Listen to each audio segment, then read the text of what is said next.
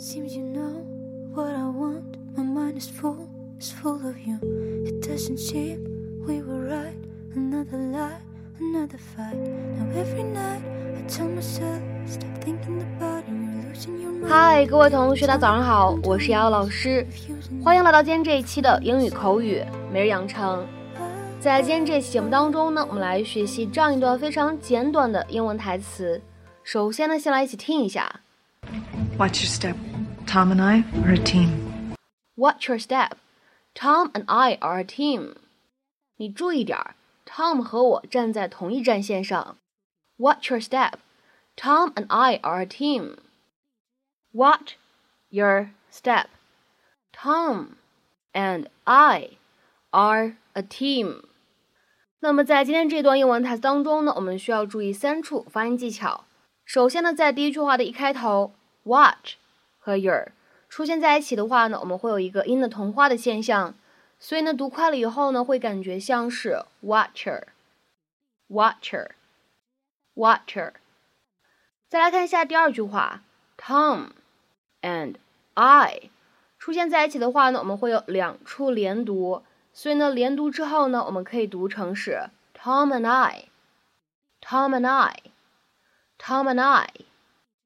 而再来看一下末尾的位置，are a 这样的两个单词呢，可以做连读。连读之后呢，可以读成是 are a are a are a。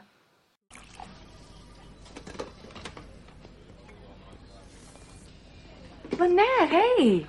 Oh, if you're looking for Tom, is that with a client? No, I actually wanted to see you. You know, that's really funny. I was thinking the same thing. I've been here all this time. We should go out for lunch, just the two of us. Yeah, I'll check my book. So, Annabelle, do you have feelings for Tom?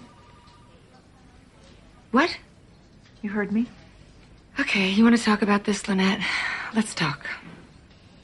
Yes, Tom and I were in love, but he married you. I'm not looking to break up a happy couple. Anyway, that's really more your speed, isn't it? Morning, ladies. Just coming in for a little more fuel. Yep, one man's sludge is another man's liquid gold. Well, back to the trenches. Watch your step. Tom and I are a team. Our marriage is rock solid. Nothing you do could ever break that up. Then why are you down here right now, warning me?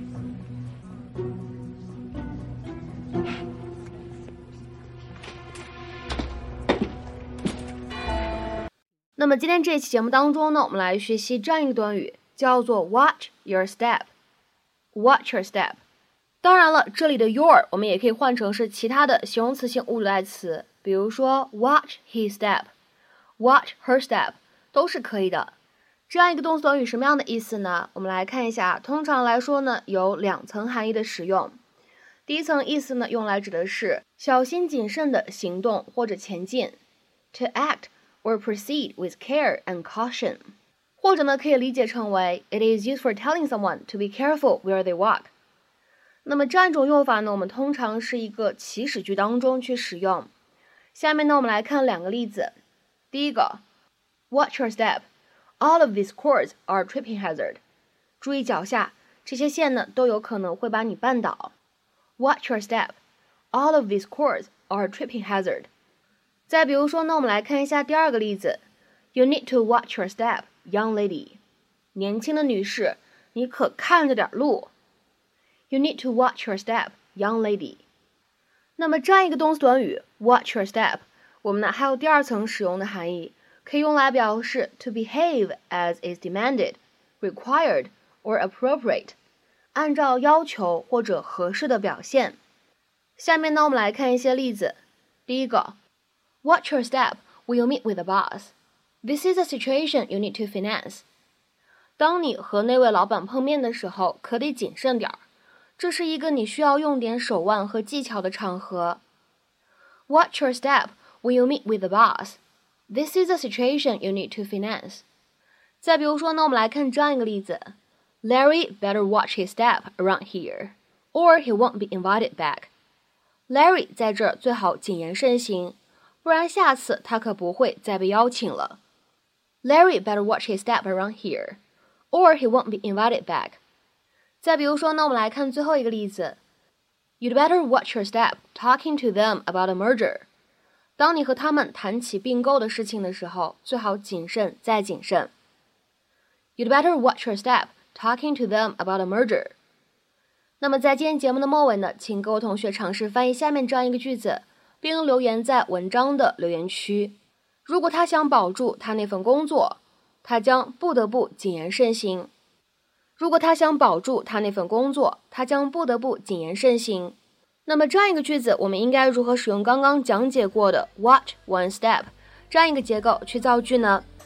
期待各位同学的踊跃发言。我们今天这期节目呢，就先讲到这里，拜拜。